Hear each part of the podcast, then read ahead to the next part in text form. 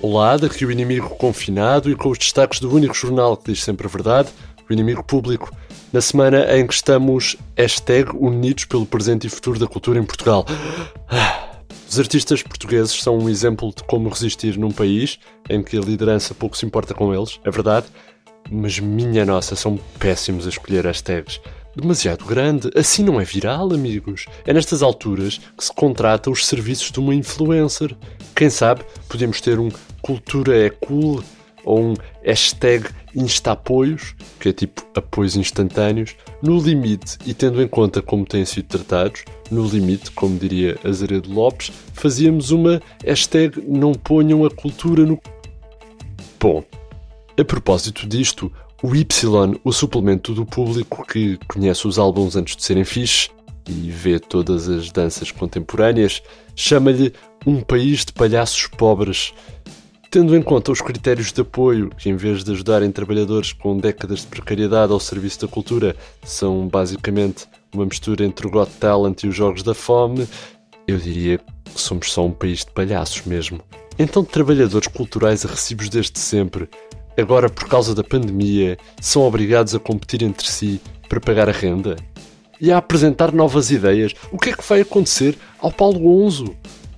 Enfim, ficamos a torcer para que a situação se resolva, porque se isto continua, o único pedaço de cultura que nos resta serão repetições dos batanetes. Mas nem só de cultura se fez esta semana no IP. O Presidente da República foi fotografado num supermercado de Cascais, na fila para pagar as latas de salsicha Frankfurt e a água com sabor a melão, um guilty pleasure de Marcelo. As compras, sabem o IP e Marcos Mendes, eram para Costa. Os dois irmãos políticos andam inseparáveis. Ana Gomes diz que já não se aguenta e a direita acha mesmo que Marcelo está a um passinho de se inscrever no PS. No dia seguinte, Marcelo Rebelo de Sousa brindou também com um grupo de motares na Ericeira e aproveitou para levar para casa a t-shirt molhada da amiga deles. Para quê? Para estender, secar e passar ferro, como se habituou durante a quarentena. José Sócrates fazia parte do grupo de motares da Ericeira, claro, porque o professor Domingos Farinho tirou por ele a carta de motorizadas, como é evidente. Também pelo mundo, o presidente Donald anda a tomar hidroxicloroquina e aquilo subiu-lhe à cabeça. Trump ameaçou tirar os Estados Unidos da Organização Mundial de Saúde e do Big Brother 2020 e juntar-se à CPLP e à Associação de Municípios da Terra Quente Transmontana. Falei com a Maria Vieira e o Nuno Melo e eles apoiam-me a 110%. Ou melhor, a 110% é a Maria, o Nuno está comigo a 180% diz assim Donald Trump, em exclusivo ao IP. De volta à cultura, a coscovilheira cor de laranja Joana Latino refletiu sobre os assuntos no programa de quadrilhice Passadeira Vermelha e aconselhou os artistas em dificuldades por causa da pandemia a serem como o Bruno Nogueira e fazerem cenas giras no Instagram. Contactada pelo IP, Latino mandou o pessoal das artes aprender com grandes artistas, como por exemplo João Berardo, Ricardo Salgado ou José Sócrates. Os artistas, em vez de fazerem tantos discursos miserabilistas, catastrofistas, de autocomiseração, deviam mexer-se e olhar para um grande artista como o Berardo, que não apareceu aí a queixar-se da Covid no Twitter.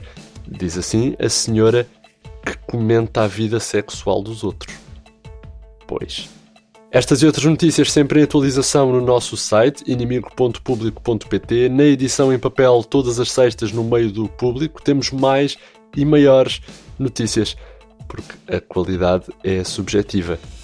O destaque da capa vai esta semana para a relação que os analistas políticos e Ana Gomes apelidam já de Cuchi-Cuchi. Marcelo e Costa terminam todos os telefonemas com 15 minutos de desliga tu, não desliga tu. Está que não se aguenta. Costa e Marcelo vivem um ilírio tal que até já lhes deu para fazerem uma sociedade no Euromilhões, alugarem uma autocaravana para passar férias em Odmira e o Primeiro-Ministro convocou a imprensa para garantir que Marcelo é a hidroxicloroquina de Portugal. O IP e a pessoa que limpa a areia da prancha de bodyboard de Marcos Mendes sabem que Costa quer adaptar o Yes We Can da Michelle Obama e fazer um Sim Nós Podemos com Marcelo, e que as duas principais figuras de Estado passam agora nunca menos de 15 minutos a despedirem-se ao telefone, com um a dizer desliga tu, o outro responde não, desliga tu, ao que o outro alvitra oh, tonto pá, ao que o outro atira abracinho, tendo como resposta um bom, abracinho forte, vou desligar, vou desligar, agora vou mesmo desligar, já desligaste? Já desligaste? Bom, então desliga tu, desliga tu.